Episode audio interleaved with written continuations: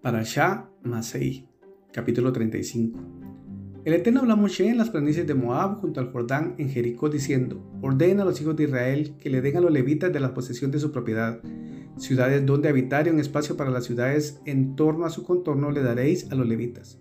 Las ciudades serán suyas para residencia y su espacio abierto será para sus animales, para su riqueza y para todas sus necesidades.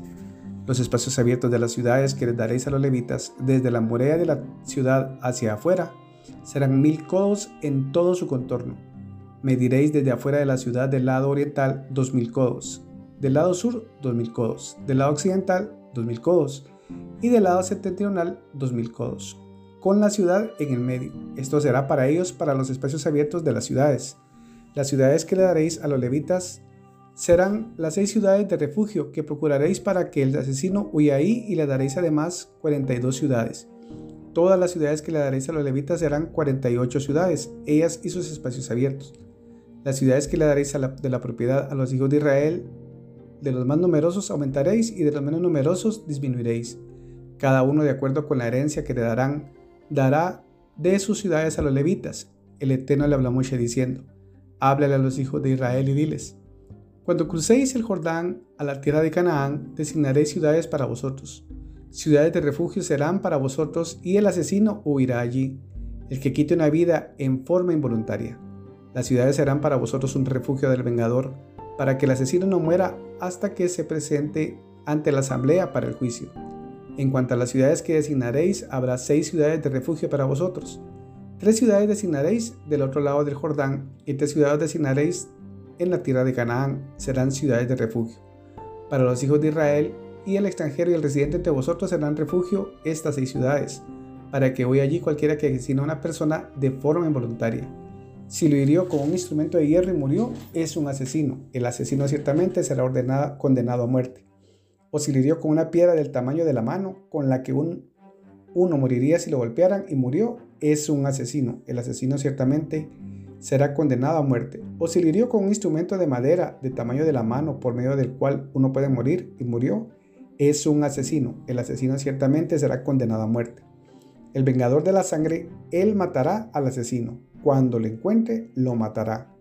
Si le empujó por odio, se lanzó sobre él desde una emboscada y murió, o si por enemistad lo golpeó con la mano y murió, el atacante ciertamente será condenado a muerte. El vengador de la sangre matará al asesino cuando lo encuentre.